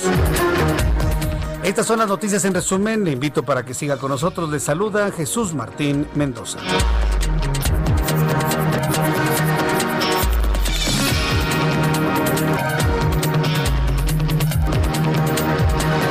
Ya son las 7 con 4. Las 19 horas con 4 minutos, hora del centro de la República Mexicana. Vamos con el compañero Daniel Magaña, quien nos tiene información del Valle de México. Adelante, Daniel, te escuchamos. Gracias, Jesús Martín. Ahora, pues, información vehicular de la zona de reforma. Fíjate que, pues, una rodada ciclista, cerca de 100 ciclistas avanzan. Se incorporaron de la zona de la calle de Victoria hacia la zona de la Avenida Paseo de la Reforma. Hay que, pues, manejar con precaución. Van resguardados por elementos de la Secretaría de Seguridad Ciudadana, pero bueno, pues sí se afecta el tránsito vehicular de alguna de las vialidades, la zona de Victoria, la zona del primer cuadro de la ciudad y en este momento ya en la zona de reforma ellos se trasladan en, en dirección hacia la zona del Ángel de la Independencia. Hay que tomarlo en cuenta si usted utiliza esta vía para poder acceder hacia la zona centro. Le reiteramos, va a estar cerrada la zona de la Avenida Juárez, ya que esta tarde, bueno, pues ya se ha instalado un nuevo plantón. Ellos son, eh, pues, profesores de una eh, de un bachillerato eh, por medio de televisión en Chiapas, así que bueno, pues son pocas las vías a través de esta zona, la más cercana, la zona de Avenida Chapultepec y Doctor Río de la Loza, para trasladarse hacia la zona de Tlaxcuaque. El reporte, muy buena noche. Muchas gracias, Daniel. Hasta luego. Hasta luego, que te vaya muy bien. Gerardo Galicia, ¿en dónde te ubicas? Adelante, Gerardo. Acabamos de recorrer Jesús Martín, excelente noche, el eje 1 no hay que evitarlo, lo que van a encontrar son muchos problemas eh, para transitar desde que se deja atrás el paseo de la reforma hacia la avenida Congreso de la Unión. El motivo, la gran cantidad de puestos colocados ya en la zona de Tepito, ya colocados prácticamente en los carriles confinados del transporte público y por algunos instantes, Jesús Martín, tenemos reducción a dos y un solo carril Así que de preferencia hay que buscar el circuito interior, aunque saturado, si se dirigen hacia la zona del aeropuerto va a ser una mucho mejor opción. En algunos tramos ya el eje 1 norte, sobre todo llegando a Tepito, es un enorme estacionamiento. Y para nuestros amigos que van a utilizar el eje 1 oriente en sus diversos nombres, eh, ya es eh, opción para poderse mover hacia Fray Servando. El punto conflictivo es justo en este punto en Fray Servando Teresa de Mier y es por operación de semáforos. Por lo pronto, Jesús Martín, el reporte. Muchas gracias por la información, Gerardo Galicia. Hasta luego. Que te vaya muy bien. Son las seis de, las 7 de la noche con 6 minutos, las 7 de la noche con 6 minutos hora del centro de la República Mexicana. Gracias por sus comentarios a nuestros amigos que nos siguen a través de nuestro canal de YouTube. Hay quienes me preguntan nuevamente el número telefónico para la donación de plaquetas para Alma San Martín. Le voy a repetir el número celular a donde usted debe comunicarse para conocer todos los detalles y requisitos para la donación de plaquetas. Es el 55 43 62 62 00. Una vez más, 55 43 62 00. Está muy fácil. 55 43 62 62 00. A este número celular comuníquese y conocerá todos los detalles para realizar la donación de plaquetas en favor de Alma San Martín, quien se encuentra en el Hospital Ángeles Lomas. 7-7, las 7 con 7. Me da mucho gusto saludar a Juan Musi, nuestro analista financiero, a quien yo le agradezco como siempre el que se comunique con nosotros. Mi querido Juan, bienvenido, muy buenas tardes. Mi querido Jesús Martín, muy buenas tardes. Me agarraste justo, estaba yo tuiteando que le subieran a su radio. Ah, eso está muy bien. A ver, déjame entonces yo entrar a tweet, al Twitter para darte retweet. Pues sí, por supuesto. Perfecto. Para que en este momento. Hace mucho que no hay el súbale a su radio, pues digo, perdón, yo sé que la patentaste, pero los amigos podemos de repente usarla, ¿no? Me, me parece muy bien, claro que sí. Así que súbale el volumen a su radio porque está con nosotros Juan Musi, consuenalista de esta ocasión. Mi querido Juan, qué gusto saludarte. ¿De qué nos vas a hablar el día de hoy? Oye, pues mira, te, traigo un temita interesante, diferente, en, el sentido de que, eh, pues son las proyecciones del Banco de México, ¿no? ¿Cómo está viendo el Banco Central, el, el, Banco de México, que en teoría, pues es una institución imparcial, es lo, pues yo te diría, lo más cercano a la objetividad, es una institución que además tiene muchísima información de la demanda, de la oferta, eh, básicamente está todo el tiempo monitoreando y que es además su mandato principal, monitoreando eh, la inflación, el control de los precios es su principal mandato y obviamente a través de la política monetaria subiendo y bajando las tasas, pues el Banco de México puede hacer este eh, muchas funciones pues para tratar de que tengamos lo más moderado posible el tema del aumento de los precios y además de repente también cuando es necesario utilizar reservas, aquí hay que hacer un hincapié muy importante, solamente está facultado el propio Banco Central para utilizar esas reservas en momentos en los que a veces el tipo de cambio se dispara y utiliza esas reservas pues o para subastar dólares o para buscar apuntalar al peso. Y, bueno, pues este carácter de autónomo que tiene el Banco Central, mi querido Jesús Martín, es lo que me lleva a decirte que es muy interesante leer documentos como las eh, previsiones que tiene hacia adelante, ¿no?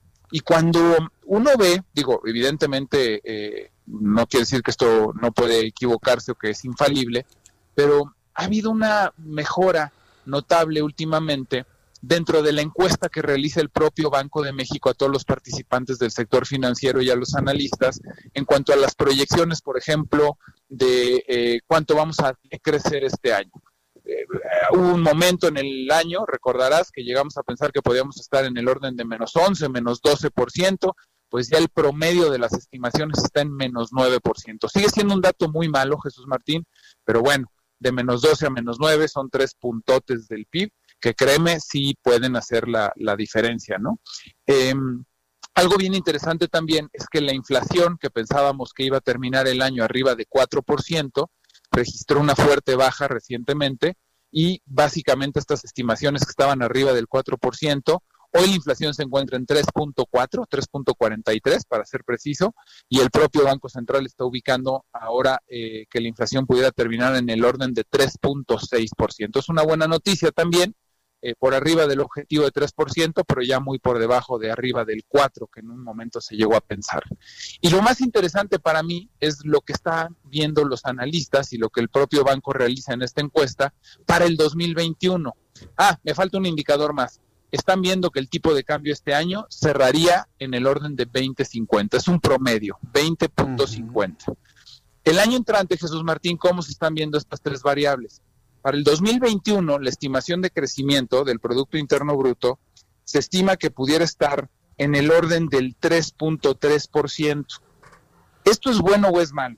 Pues mira, la verdad es que es bastante bajillo, es bastante mediocre, perdón que así lo ponga y que así lo diga, pero cuando tienes una contracción tan importante, un menos 9 en el 2020, crecer el 3 o el 3.3 o en el mejor de los casos el 3.8 pues es, ese 3.8 es mucho más chiquito que el 2% del 2018.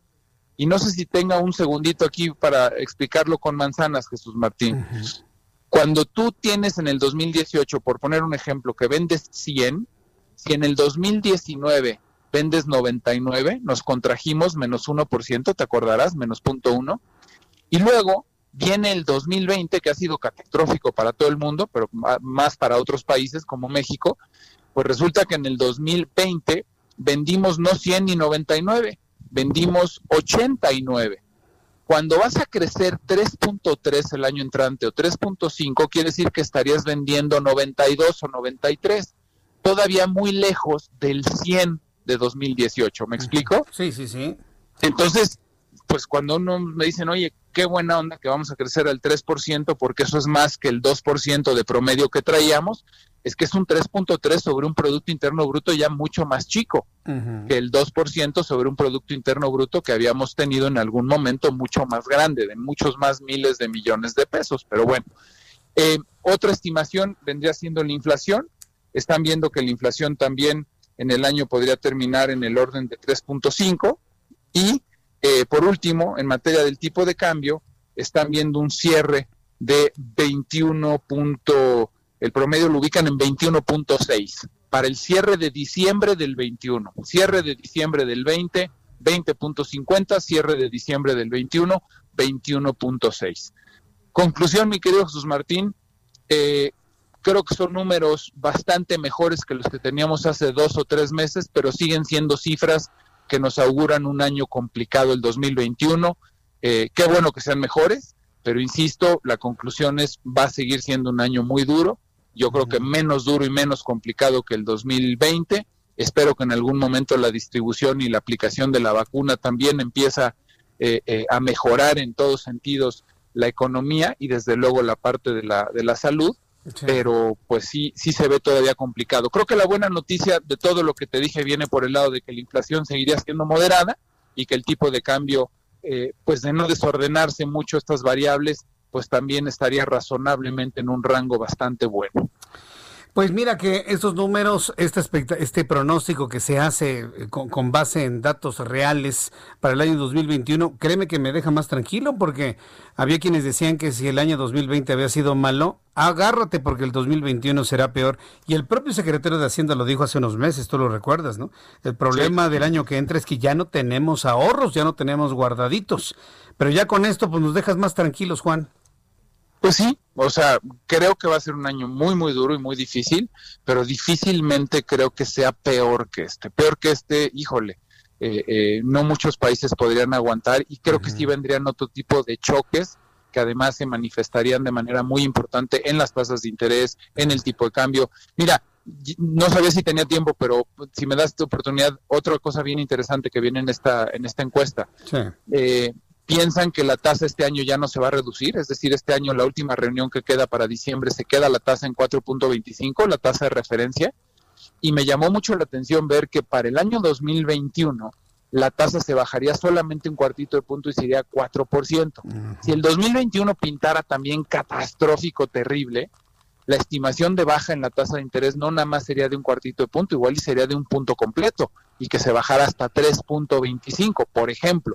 Entonces, en la propia estimación de la tasa de referencia, ves que tampoco se está haciendo tan catastrofista, tan pesimista.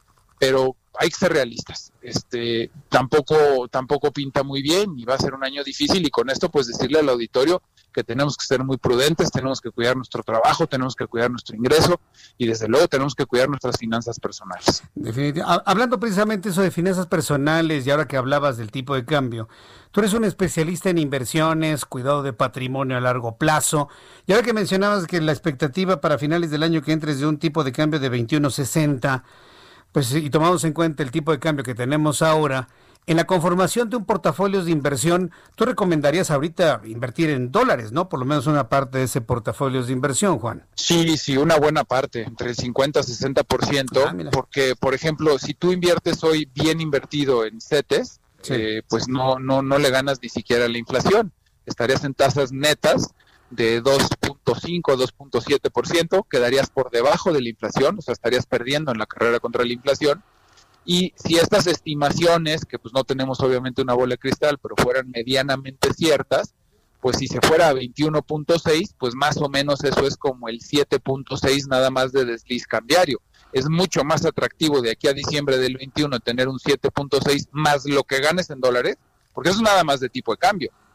Yo siempre le digo a la gente, compra dólares, pero no compres dólares para guardarlos en el colchón, compra dólares para invertir en dólares. Compra Apple, compra Amazon, compra Microsoft, compra JP Morgan, es decir, compra e invierte en esa moneda comprar dólares para guardarlos en el colchón, pues además en nuestro país es sumamente riesgoso por los eh, problemas que ya conocemos de inseguridad, pero además en el colchón no generan absolutamente nada. Entonces, comprar dólares hace sentido, sí, por el tipo de cambio, pero porque vas a invertir también en empresas que hacia adelante tienen un buen pronóstico, pues evidentemente de crecimiento y de rentabilidad. Qué interesante. Juan, compártenos tu cuenta de Twitter para que el público que necesite saber más de cómo mover estos, estos portafolios de inversión, cómo puede incrementar lo que ha guardado y sobre todo en, esta, en este fin de año que llegan aguinaldos, llegan bonos, llega un poco de lana extra eh, cómo poderlo mover para que rinda más. Danos tu cuenta de Twitter para que el público te pueda consultar y, pedir algún consejo, alguna orientación. Por supuesto, mi querido Jesús Martín, en arroba Juan S. Musi, arroba Juan S. Musi, eh, con mucho gusto para contestar dudas o preguntas eh, acerca de pues temas económicos, financieros, ahorro, patrimonio, y bueno, arroba Juan S. Musi, única y exclusivamente manejo yo esa cuenta y de verdad eh, con respeto a, nuestro amabilísimo auditorio, nunca me quedo sin contestar nada, entonces los invito a que con mucho gusto eh, la, y también que, que, la consulten y vean, subo información relevante, subo una capsulita de dos minutos todos los días. Entonces, pues bueno, ahí estamos a la orden, mi querido Jesús Martín. Juan, me dio mucho gusto saludarte, te seguimos, te vemos y te consultamos cualquier cosa que necesitemos. Muchísimas gracias, Juan Musi. Un abrazo fuerte, querido Jesús Martín. Cuídate mucho. Gracias. Gracias. Juan Musi Amione, él es analista financiero, especialista en patrimonio, especialista en inversiones. Si usted quiere estar en contacto con él, sígalo, arroba Juan S. Musi, arroba Juan S. Musi. Ya son las 7 con 19, las 7 con 19 horas del centro de la República Mexicana. Bueno, continuando con la información aquí en el Heraldo Radio, bueno, pues quiero informarle a usted que el partido político Redes Sociales Progresistas, mire, esta información que le voy a dar a conocer le puede, le voy a poner un octágono, ya, sabe, ¿no? Que en los productos, en los productos alimenticios viene el octágono de exceso de sodio, exceso de, de azúcares, exceso de grasas. Bueno, a esta nota le pongo su octágono que dice exceso de ambición y exceso de corrupción. Esta nota tiene su octagonito negro que dice exceso de corrupción. Es más, le voy a poner una más, exceso de cinismo. Ya. El octágono. Estamos inaugurando los octágonos para cada una de las notas aquí en el Heraldo Radio. Esto me lo van a copiar otros noticiarios. Pero no importa, se trata de que lo me lo copien, pues, que lo hagamos todos. Porque luego, imagínense, luego estamos dando noticias que la verdad nos pueden causar náuseas. Y a mí esta nota me da náuseas. Y se lo digo en serio, ¿eh? Náuseas. Exceso de náuseas, exceso de cinismo, exceso de lo que usted quiera. Le ponemos el octágono de advertencia a esta nota. El partido político Redes Sociales Progresistas pidió al Tribunal Electoral del Poder Judicial de la Federación que ordene al Instituto Nacional Electoral entregarle más dinero de nuestros impuestos. Le exigió al Instituto Nacional Electoral que nos entregue más recursos del erario en lo que resta de este año. Son asaltantes, no están conformes con lo que tienen, no están conformes con su paga, pues consideran que la distribución es inequitativa ya que el Partido Encuentro Social tiene 4 millones de pesos más. Sin embargo, los magistrados rechazaron la solicitud. ¿Siente la náusea? En lugar de que un nuevo partido político esté entregado a mejorar las condiciones del país, están más preocupados de manera eh, de la manera en la que maman más dinero de nuestro erario. Son una vergüenza. Sí, quiero ser la voz de usted. ¿Cómo es posible que se estén peleando por cuatro millones de pesos?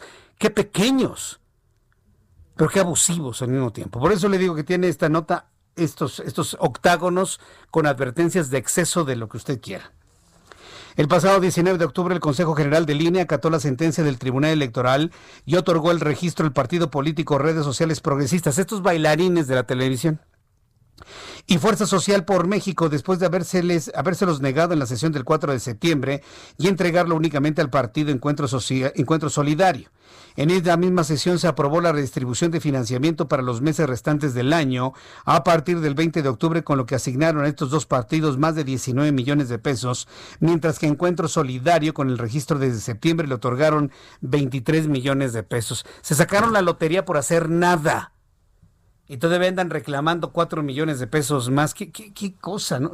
¿Cómo calificaría usted esto? Por eso le digo, octagonito de exceso de lo que usted quiera.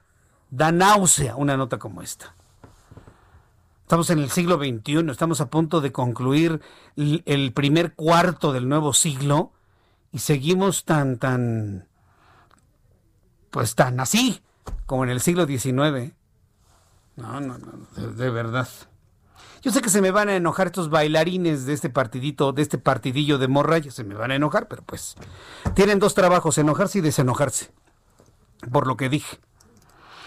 La Alianza Federalista criticó, la Alianza Federalista recuerde que es esta organización de 10 gobernadores de la República Mexicana que se salieron de Conago y que de alguna manera, vamos a decirlo, se han constituido como una especie de, de línea de oposición de, de gobernadores, vamos a llamarlo de esa manera.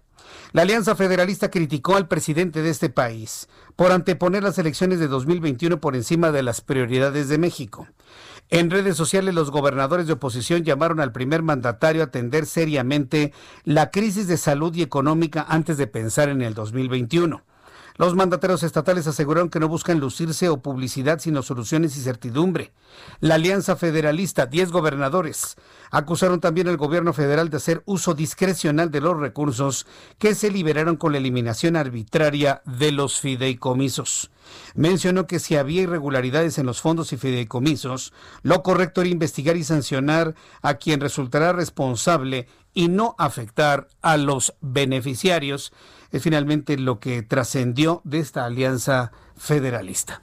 Son las 7.25, las 7.25 horas del centro de la República Mexicana. Vamos a ir a los anuncios. Ya tengo los números de COVID. En unos instantes le voy a dar los números de COVID al día de hoy.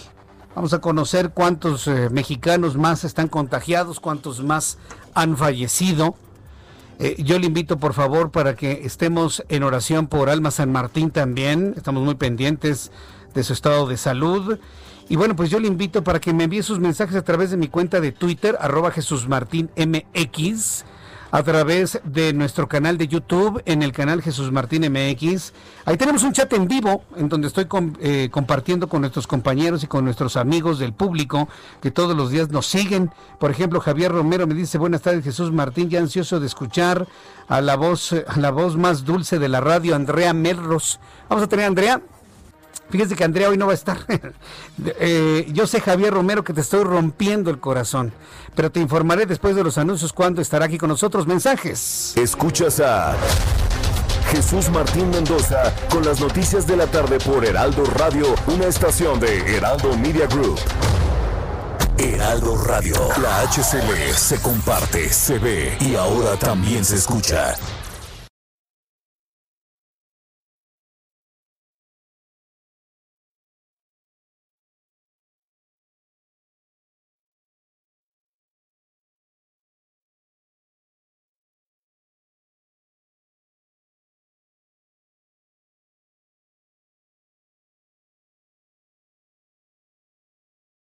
Heraldo Radio, la H que sí suena y ahora también se escucha. Escucha las noticias de la tarde con Jesús Martín Mendoza. Regresamos.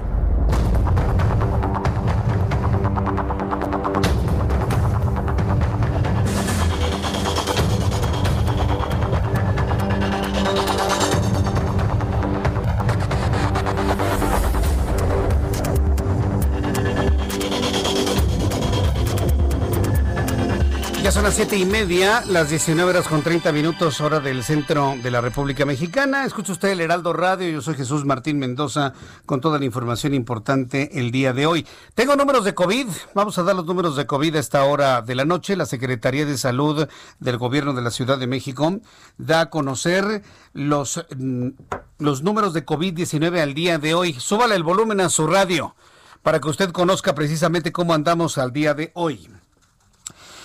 Con base en estos datos, al día de hoy tenemos un millón 133.613 mexicanos contagiados de COVID-19. Esto significa un incremento en tan solo 24 horas de 11.251 mexicanos transmitidos y registrados como tal. Es el segundo día más importante, más alto en lo que va de toda esta pandemia originada entre el mes de febrero y marzo de 2020. 11.251 enfermos más. Número de fallecidos, 107.567 mexicanos muertos en total. De ayer al día de hoy se suman 800 mexicanos fallecidos en las últimas 24 horas. Ayer fueron más de 800, es decir, casi 1.700 en, en 48 horas. ¿Puede usted creerlo?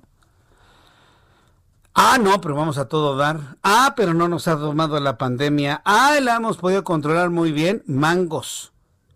En países de Europa, con la mitad de estos indicadores que le he dado, están en confinamiento total.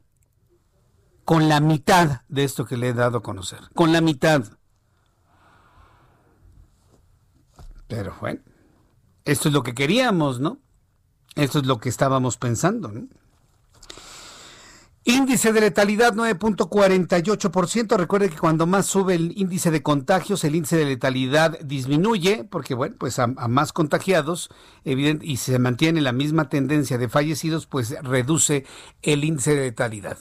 Índice de positividad está por ligeramente arriba del 50% en las pruebas de COVID-19 que se están realizando en los macroquioscos de la Ciudad de México. Está por arriba del 50%. Con base en los últimos datos, índice de ocupación hospitalaria de camas para atención de COVID-19, 61%. Llegó a estar en 35% hace dos meses. Estamos en 61%, casi el doble. Y esto nos da una idea clara de, cómo usted ha ido incrementando precisamente las condiciones de COVID-19. Voy a platicar en unos instantes más con José Luis Rodríguez Díaz de León. Él es vicecoordinador de Morena en el Congreso, en el primer Congreso de la Ciudad de México. Vamos a hablar sobre el presupuesto a ejercer en esta capital en, en, el próximo año 2021. Me parece que es muy importante que tengamos muy, muy en cuenta finalmente cómo se va, se está discutiendo la cantidad de recursos económicos, tomando en cuenta que para el año que entra se habla de una disminución de estos recursos de al menos el 9%. Quiero agradecer mucho sus comentarios.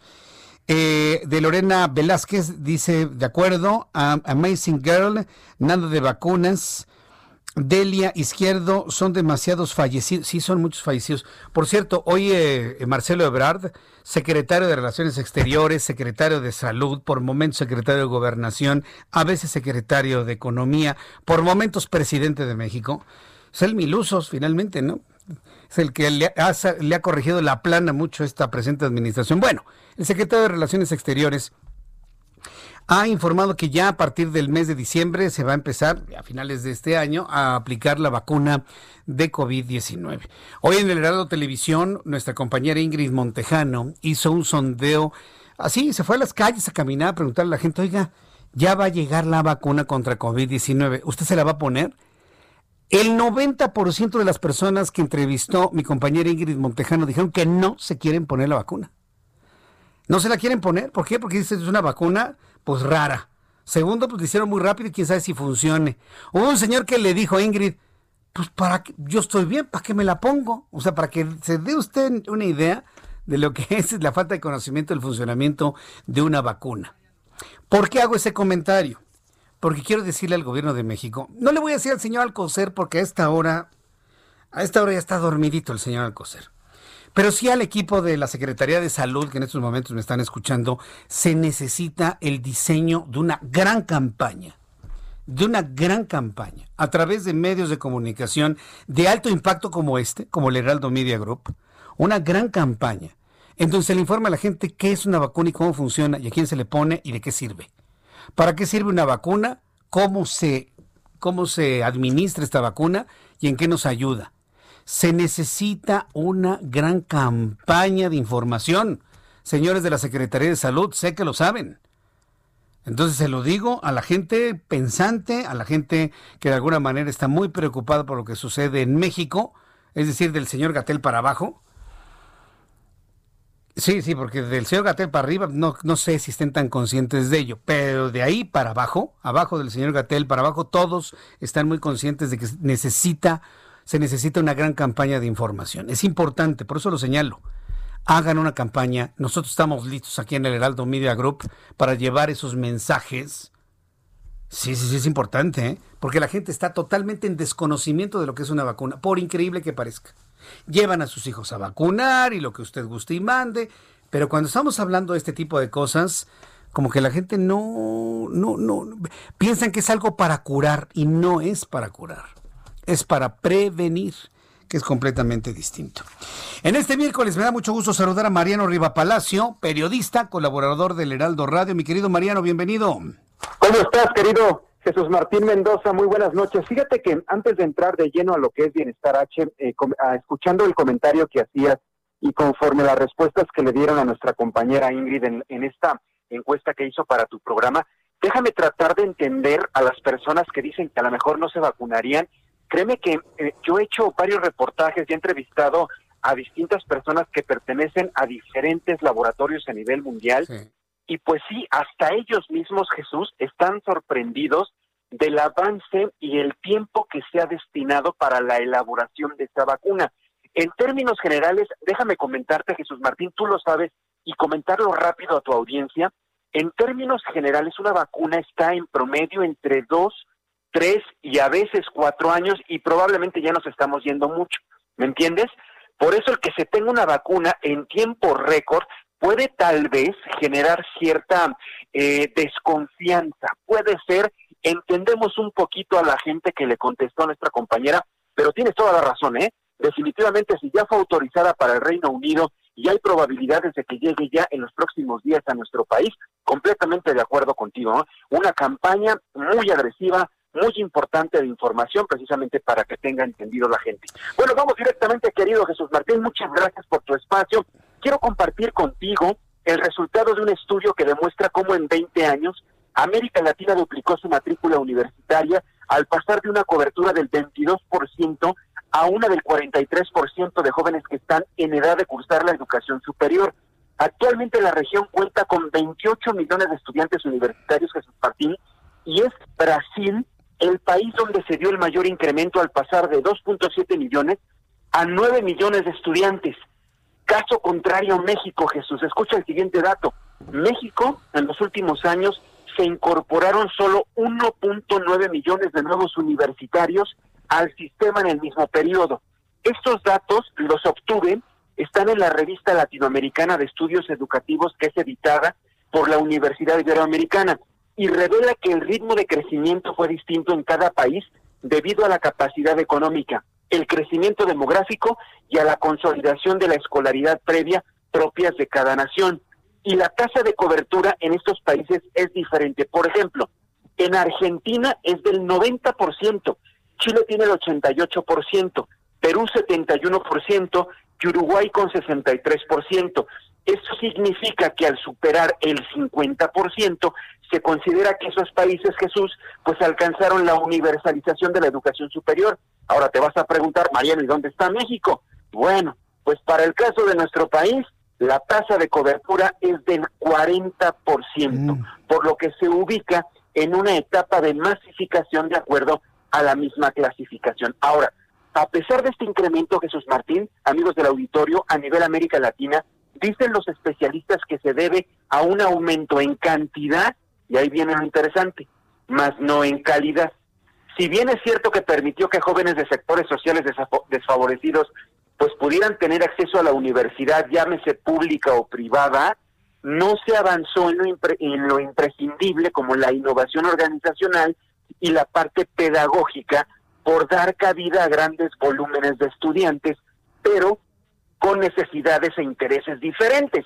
Según la investigadora Marisol eh, Silva Laya, han proliferado instituciones de absorción de la demanda que no cuentan con los niveles para brindar una educación de calidad que responda a las expectativas y necesidades de la población estudiantil. Por eso ya para terminar, Jesús, la reflexión que está en el fondo es de estas dos vías de crecimiento en la que se privilegió lo cuantitativo y la, ampliación de la matrícula, sacrificando los niveles de calidad, indicó la doctora Zipalaya, todavía se puede hacer mucho. Aunque se están abriendo nuevas oportunidades de acceso a jóvenes históricamente excluidos de la educación superior, voy a citar ya por último la frase que me comentó. Es una inclusión estratificada porque en su mayoría acuden a instituciones que no tienen calidad comparable con las tradicionales o las nacionales. Así que Jesús, amigos del auditorio del Heraldo Radio, aquí los números que revelan este estudio, datos y la, la reflexión de esta noche, querido Jesús Martín Mendoza. Mi querido Mariano, ¿en qué redes sociales el público te puede encontrar, seguir, conocer tus comentarios, tus investigaciones, por favor? En Twitter, JM Rivapalacio, Facebook, J, eh, Mariano Rivapalacio Yáñez, ahí estamos en YouTube como Factor Total con Mariano Rivapalacio Yáñez. Estamos compartiendo todas este tipo de noticias, querido Jesús. Gracias, Mariano. Te saludamos el próximo miércoles. Abrazo, Mariano Rivapalacio, aquí en el Heraldo Radio. Son las 7.42, las, la, las 7.42 horas del centro de la República Mexicana. Bien, quiero informarle que la Alianza Federalista, estos 10 gobernadores, estos 10 gobernadores aglutinados en este, pues vamos a llamarlo club de oposición, podríamos llamarlo de esa manera. La Alianza Federalista criticó al presidente de este país por anteponer las elecciones del 2021 por encima de las prioridades de México. En las redes sociales, los gobernadores de oposición llamaron al presidente de este país a atender seriamente la crisis de salud, la crisis económica, antes de estar pensando en, pues en la elección del año que entra. Es que ya está en campaña. López Obrador ya está en campaña, ¿ya lo notó? Está en super campaña. No, bueno. Los mandatarios estatales aseguraron que no buscan lucirse o publicidad, sino soluciones, certidumbre. La Alianza Federalista acusó también al gobierno federal de hacer uso discrecional de los recursos que se liberaron con la eliminación arbitraria de los fideicomisos.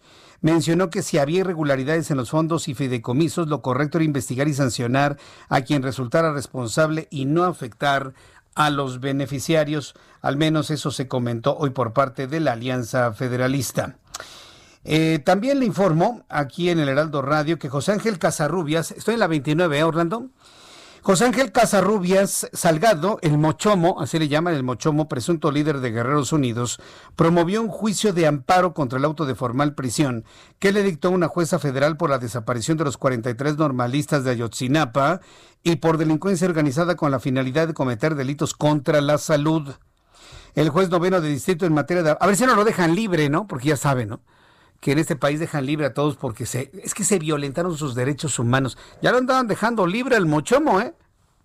Ya lo andaban dejando libre, porque ya saben, ¿no? Como dice el dicho, poderoso caballero es. Ándele, usted sí sabe.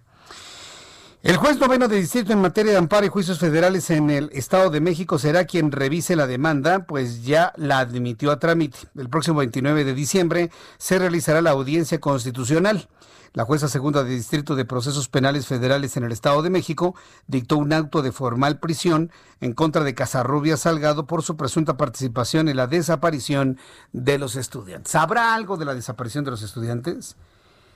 El Mochomo podrá confirmar que el ejército quemó a los jóvenes en sus hornos crematorios, tipo, tipo el ejército nazi de, de, de Adolfo Hitler. ¿Será, será, ¿Será que el Mochomo sabe eso? Y podremos ya saber finalmente la verdad que todos sabíamos de que los quemaron en un orden crematorio. O como pretende Michel Franco, el, el autor de esa basura de película, que los quemaron en un patio con gasolina. A lo mejor el Mochomo finalmente aclara, ¿no? Cómo estuvieron las cosas. A ver si es cierto, a ver si no van a tener que al ratito estarle pidiendo perdón y usted disculpe, ¿no? A más de un integrante del ejército mexicano. Este miércoles el secretario de Relaciones Exteriores Marcelo Ebrard aseguró que la vacunación contra COVID-19 en México está por iniciar en este mes de diciembre. Además, anunció que la Comisión Federal para la Protección contra Riesgos Sanitarios, la COFEPRIS y la Secretaría de Salud recibieron ya la solicitud de Pfizer para la aprobación de su vacuna contra el coronavirus. En su cuenta de Twitter destacó que el Reino Unido autorizó la vacuna desarrollada por Pfizer y afirmó que en México también está por aprobarse la vacuna porque la Secretaría de Salud ya tiene la solicitud correspondiente, la cual mantiene bajo análisis. Destacó que lo, que lo que muchos suponían imposible ahora es una realidad, pues en diciembre empezará la vacunación contra el virus que tiene al mundo sumido en una pandemia desde marzo, tal como se había planteado a mediados del año y que mantenía escépticos a un importante número de expertos, es lo que se señaló. Eh, por parte de Marcelo Ebrard, secretario de Relaciones Exteriores.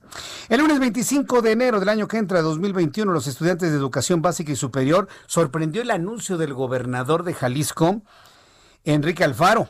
Dicen que los estudiantes en Jalisco van a regresar a clases presenciales el 25 de enero, pero será opcional.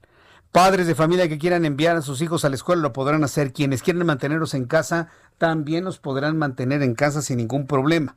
Enrique Alfaro, gobernador de Jalisco, detalló que a nueve meses de que se suspendieran las clases presenciales en Jalisco y demás entidades del país, es necesario para los estudiantes que se regrese a las aulas. Sin embargo, para aquellos que aún no crean que se tengan las medidas necesarias para garantizar la salud de sus hijos, pueden mantenerse en la opción de educación a distancia, comentó el gobernador constitucional. También informó que, pese a que ya se tiene una fecha definida para el regreso a las clases presenciales, en Jalisco será unos días antes, el 11 de enero, cuando se defina si en los municipios del estado existen las condiciones necesarias para la vuelta a las aulas. Esto fue lo que dijo el gobernador constitucional del estado de Jalisco. Se ha tomado la decisión de que el regreso será a partir del lunes 25 de enero. Queremos brincar las primeras tres semanas de enero, que son las de más frío, para evitar también ese como un factor de riesgo. A partir del lunes 25 de enero estaremos planteando el regreso a la presencialidad. Segunda decisión importante, desde el principio dejarla clara.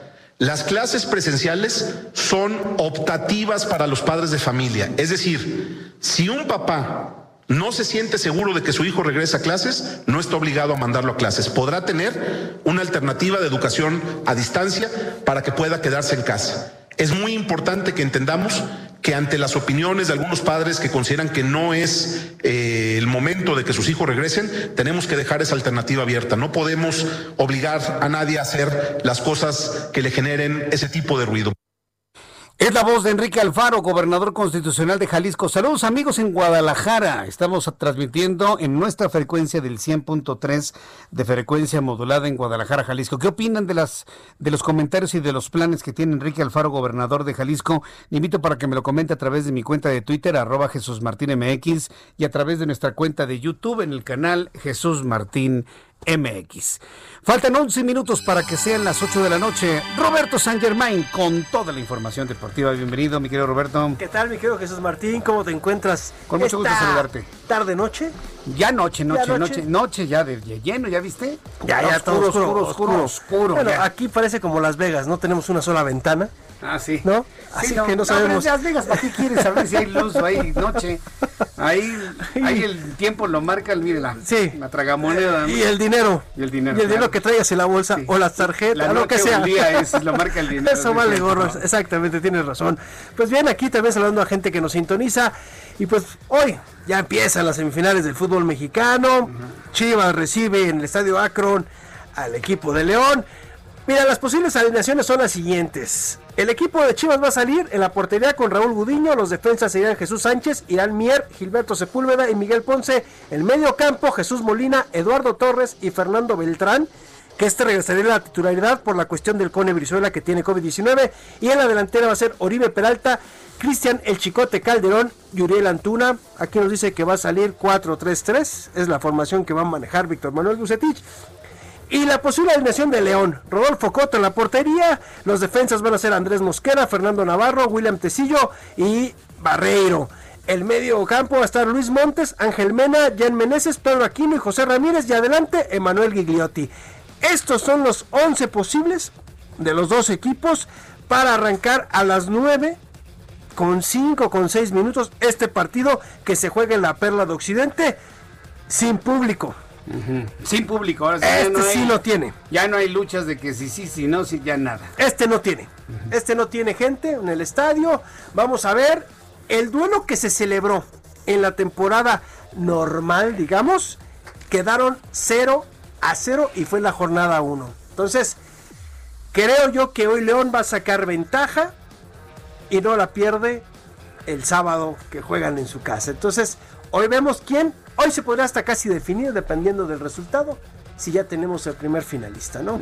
Porque es muy difícil ya de repente en las siguientes instancias de que si te meten tres en tu casa, vayas y metas tres de vista. Se puede dar, pero es complejo. Y hoy sería el examen profesional de Nacho Ambriz, así te lo digo. Si Nacho Ambriz hoy puede romper esa mala suerte que ha tenido o su falta de capacidad en las semifinales del fútbol mexicano.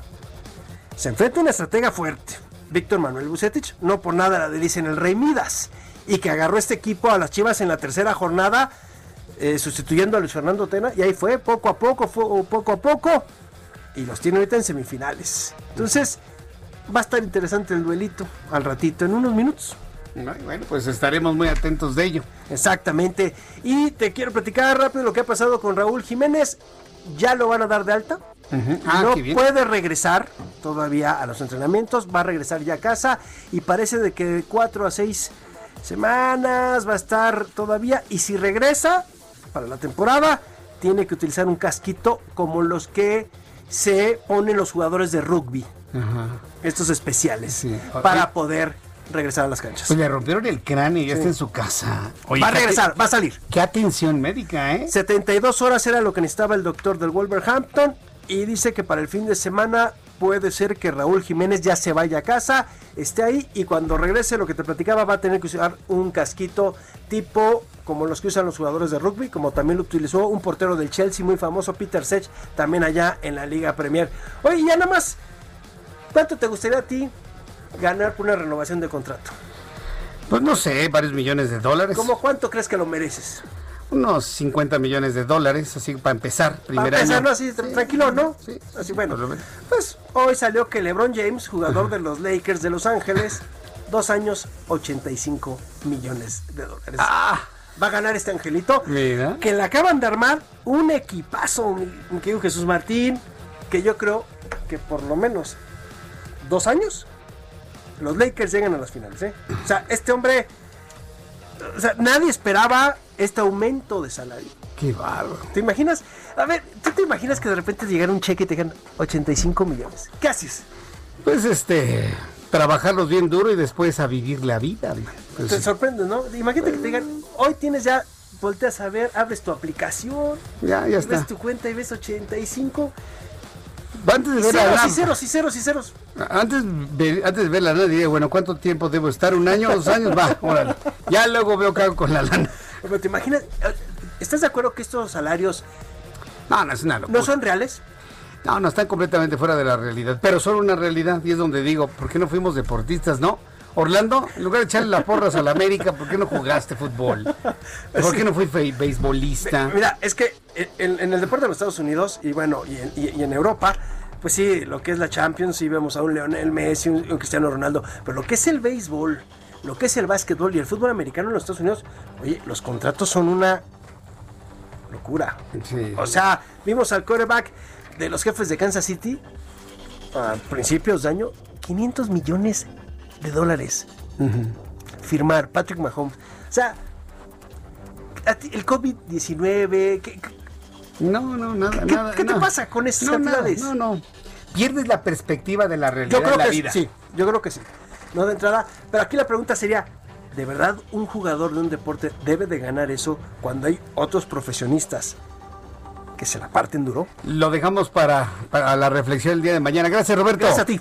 Nos vemos mañana, 2 de la tarde, a las 2 por el 10 en Heraldo Televisión, Heraldo Radio 98.5 en el centro del país. Soy Jesús Martín Mendoza. Gracias, hasta mañana. Esto fue Las Noticias de la Tarde con Jesús Martín Mendoza. Heraldo Radio. Ever catch yourself eating the same flavorless dinner three days in a row? Dreaming of something better? Well, HelloFresh is your guilt-free dream come true, baby. It's me, Kiki Palmer. Let's wake up those taste buds with hot, juicy pecan-crusted chicken or garlic butter shrimp scampi. Mm. Hello Fresh. Stop dreaming of all the delicious possibilities and dig in at HelloFresh.com. Let's get this dinner party started.